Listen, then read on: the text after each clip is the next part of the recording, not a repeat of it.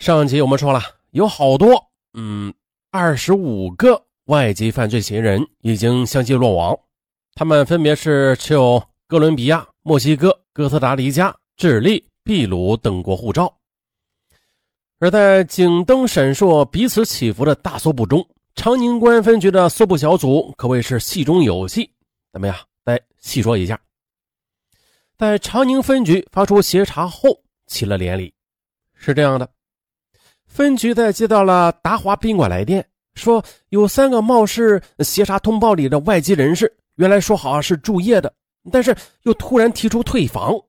接报之后呢，侦查人员火速的赶到现场，闯进大厅。只见了三个外国人正在办理退房手续，啊，一时还吃不准对方他到底是不是犯罪嫌疑人。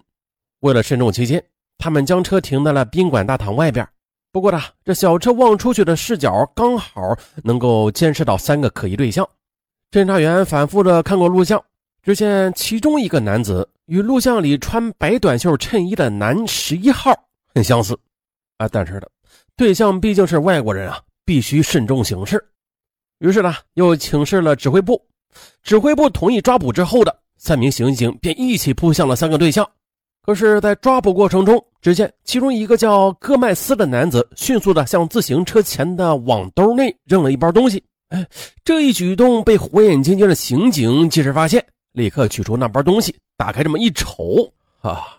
老天不负有心人，里边竟然全是闪闪发光的钻石啊！真是踏破铁鞋无觅处啊！得来全不费工夫。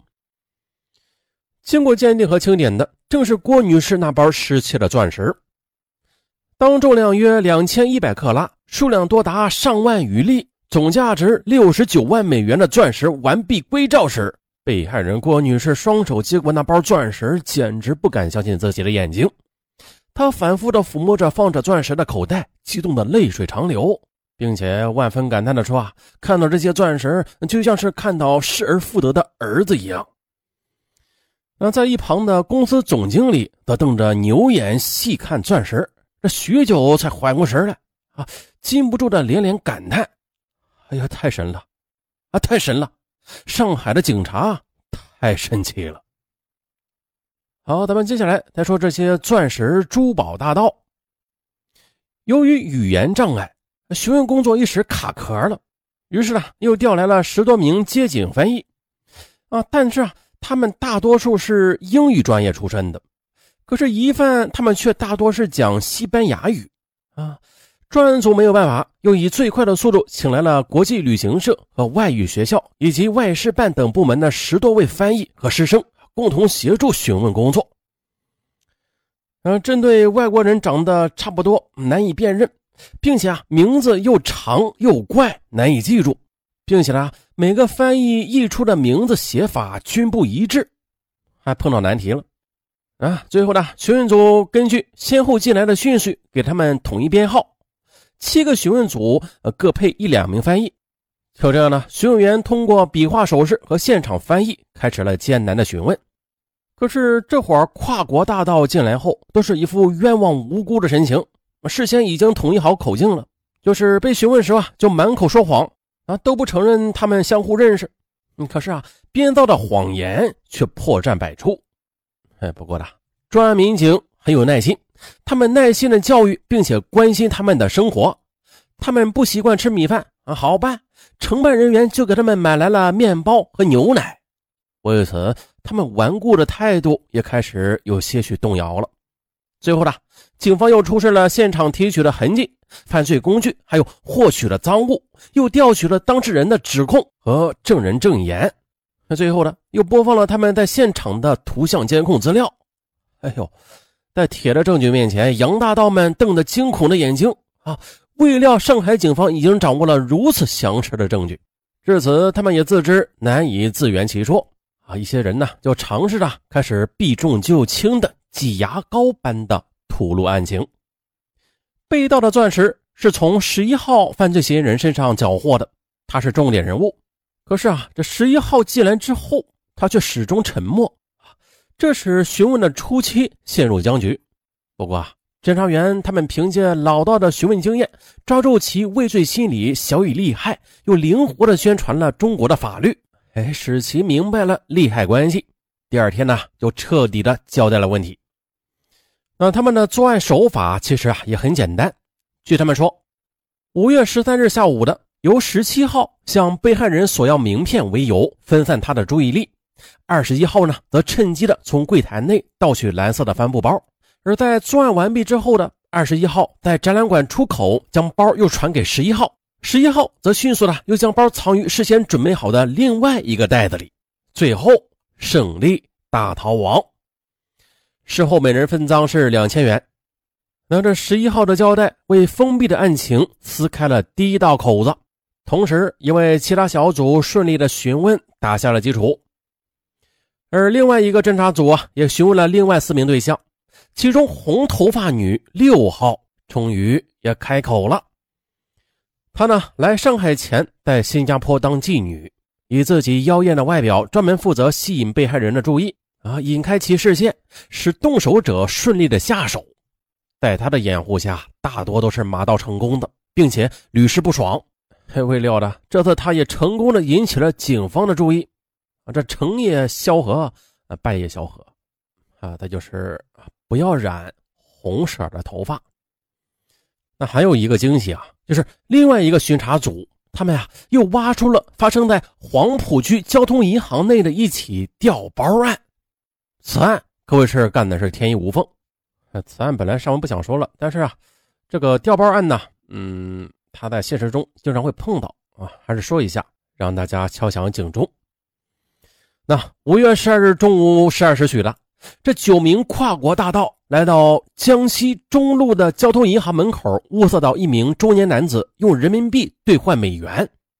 只见呢，他是用报纸包了一大捆人民币，随便呢就垫在其臀部下压着。于是他们交换了一下眼神，默契的配合着上前开始行动了。他们分工很明确，有两个人在门外望着缝，其余人呢进入银行大厅。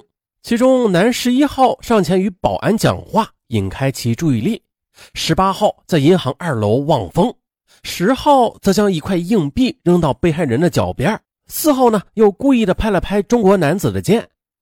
对方抬头疑惑的审视着老外，意识到老外啊是指其脚下呢。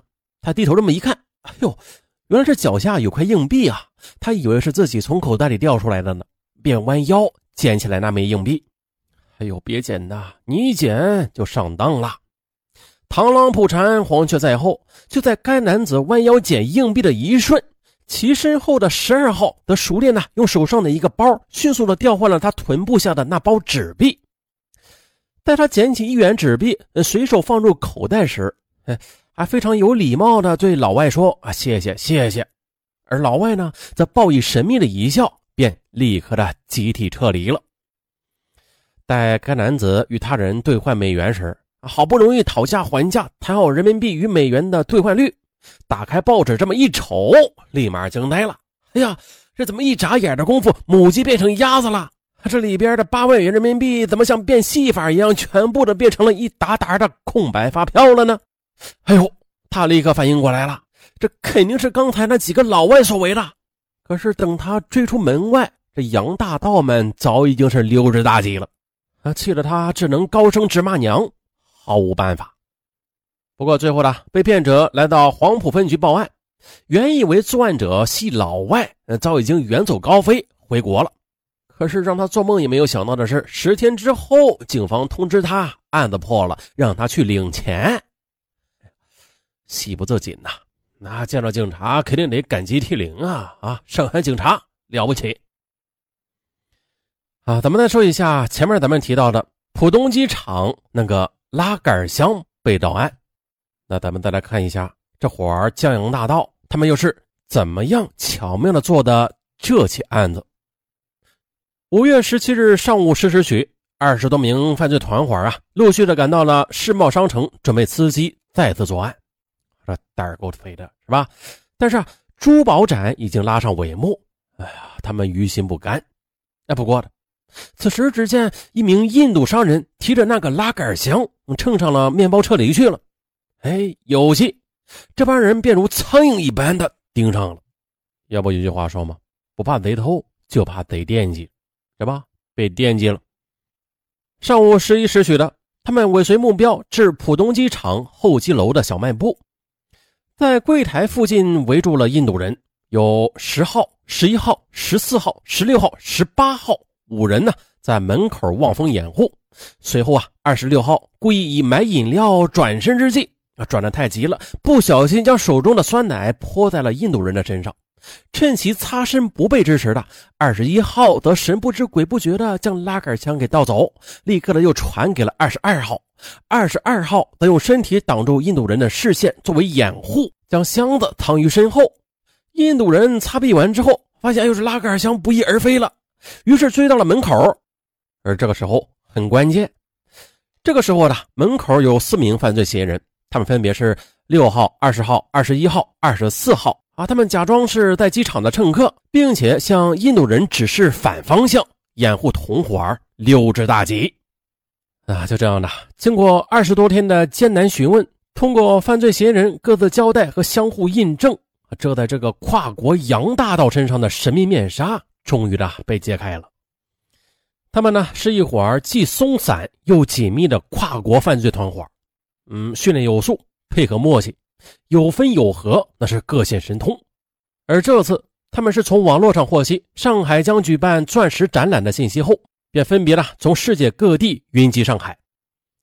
为首的三号在境外指挥，五号在现场指挥，几个人一组，彼此分工明确，配合默契啊。作案时掩护、实施还有撤退等各司其职，有条不紊啊。训练老道，两个字就是专业。不过呢，再专业也不行了。这五幺三跨国钻石特大盗窃案的成功告破，再一次的证明了上海早已经不是冒险家的乐园了，更不是国际犯罪团伙的冒险乐园。好了，本案就到这儿吧，咱们下期再见。